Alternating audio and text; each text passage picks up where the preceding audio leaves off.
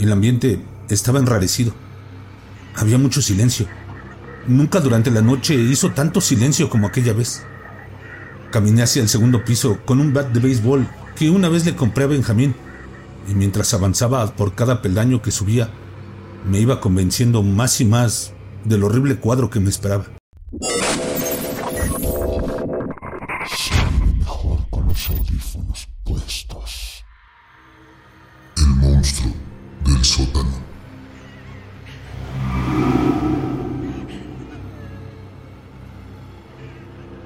Mi nombre es Ignacio Miranda. Tengo 46 años de edad y mi esposa, junto a mis dos hijos, fueron asesinados por el monstruo del sótano.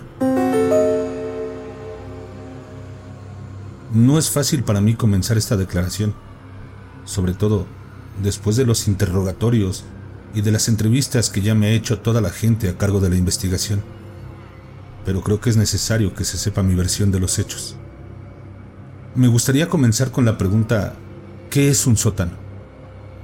Por definición, es parte de un edificio bajo sus cimientos, oculto bajo el nivel del suelo de la calle. Es decir, se trata de un cuarto oculto a propósito, en donde se guardan cosas viejas, cachivaches, muebles, por lo general cualquier objeto en desuso o perteneciente al pasado. Se oye como algo genial, ¿no? Pues bien, lo que parece ser algo genial se puede convertir en una pesadilla, en un abrir y cerrar de ojos. Me mudé a la quinta región junto con Jessica y nuestros dos hijos, Laura de 8 años y Benjamín de 10, hace unos ocho meses más o menos, y nunca descubrí que la casa tenía un sótano hasta el día en que llegamos a vivir. Así es, así de distraído voy por la vida. El barrio era buen barrio, pero con algunos problemas. Ya saben, inmigración masiva y sin control. No tengo nada en contra de los extranjeros, pero no entiendo por qué vienen a exigir cambios y cosas a nuestro país y no son capaces de quedarse y exigir cambios en los suyos. Disculpen, ya sé que me fui para otro lado, pero recordé que con Jessica solíamos a veces discutir por este tipo de cosas. En fin, era un barrio bonito y seguro. Creo que nuestra casa era la única que contaba con sótano. Ninguna de las demás parecía tener este cuarto extra. ¿Cómo fue que lo descubrí? Bueno, no me agrada mucho recordarlo, ya que fue producto de una pelea. Era un viernes por la noche y me preparaba para ver el juego de fútbol por la televisión, cuando Laura, jugando con Benjamín en el patio trasero, se había caído y fracturado la muñeca izquierda. Obviamente me preocupé mucho e hice lo que todo buen padre hubiese hecho. Intenté calmarla y me dispuse a revisar su fractura, pero no paraba de llorar. Jessica insistió en que la lleváramos a un centro asistencial y yo en que era mejor aplicarle hielo y darle unos analgésicos. Obviamente, ella no podía creer la respuesta que yo acababa de darle y me miró ofendida. Y está bien, quizá no fue mi mejor respuesta en ese momento, pero estaba muy nervioso. Laura no paraba de llorar, se encontraba asustada y eso también me asustaba a mí. El juego estaba por comenzar y, y todo eso.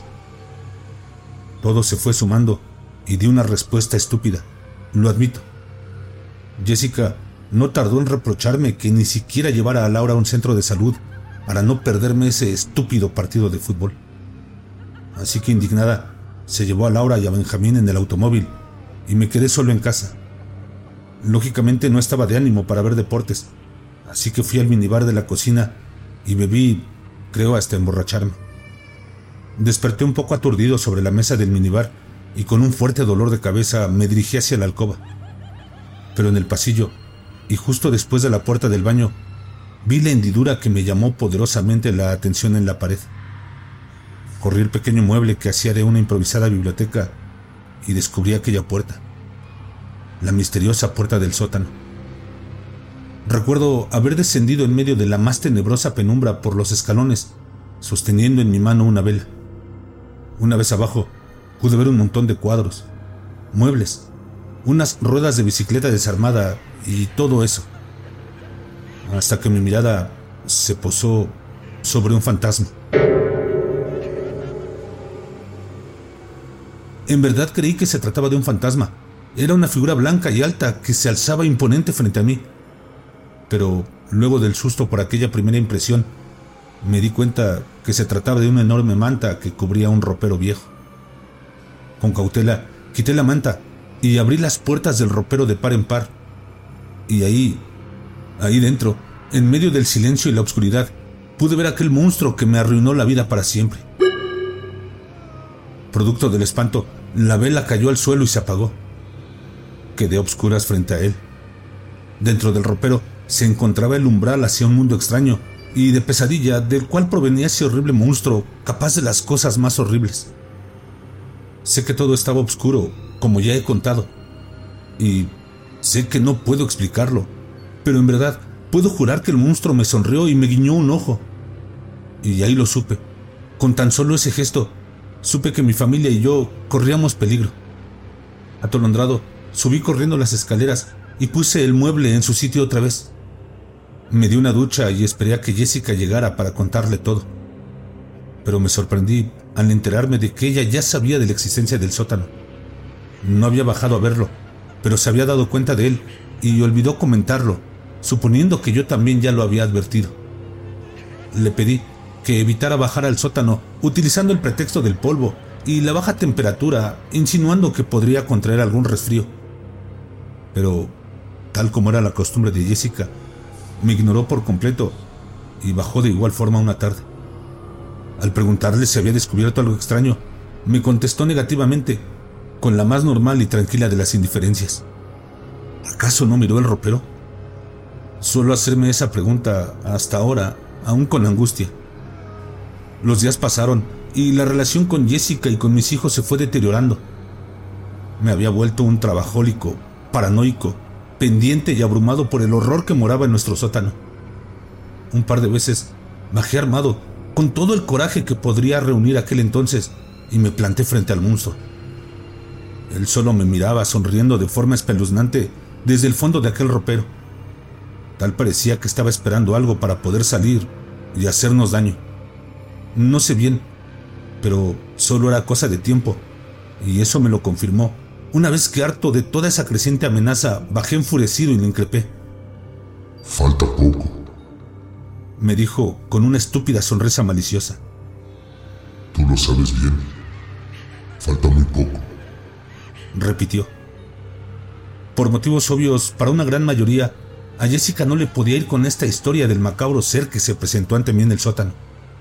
Así que traté de persuadirla con otras razones de que era urgente que nos mudáramos de aquella casa. Pero claro, la tarea no era fácil.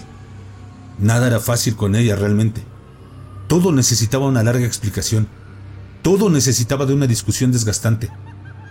Todo ella lo escuchaba con desconfianza. En fin, todo era aparatosamente difícil con Jessica. Si tan solo hubieras confiado en mí, Jessica. Si tan solo hubieras obedecido a tu esposo y no haberle prestado tanta atención a los reproches de tus padres que tenían contra mí. Disculpen, me fui para otro lado de nuevo. Aquella noche dormí en el sillón de la sala, ya que los ánimos no estaban muy bien tras la discusión. Y soñé, ¿saben? Soñé con el sufrimiento de mi familia. Vi sus rostros. Dios, vi el rostro de mi pequeña Laura. Vi el rostro de Benjamín. Vi el rostro de Jessica suplicando por su vida y en medio de su último grito desperté. Aún recuerdo ese amargo despertar. Me levanté del sillón asustado y empapado en sudor. El ambiente estaba enrarecido. Había mucho silencio. Nunca durante la noche hizo tanto silencio como aquella vez. Caminé hacia el segundo piso con un bat de béisbol que una vez le compré a Benjamín, y mientras avanzaba por cada peldaño que subía, me iba convenciendo más y más del horrible cuadro que me esperaba.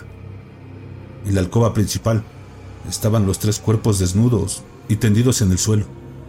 El cuerpo de Laura, el de Benjamín y el de mi esposa Jessica.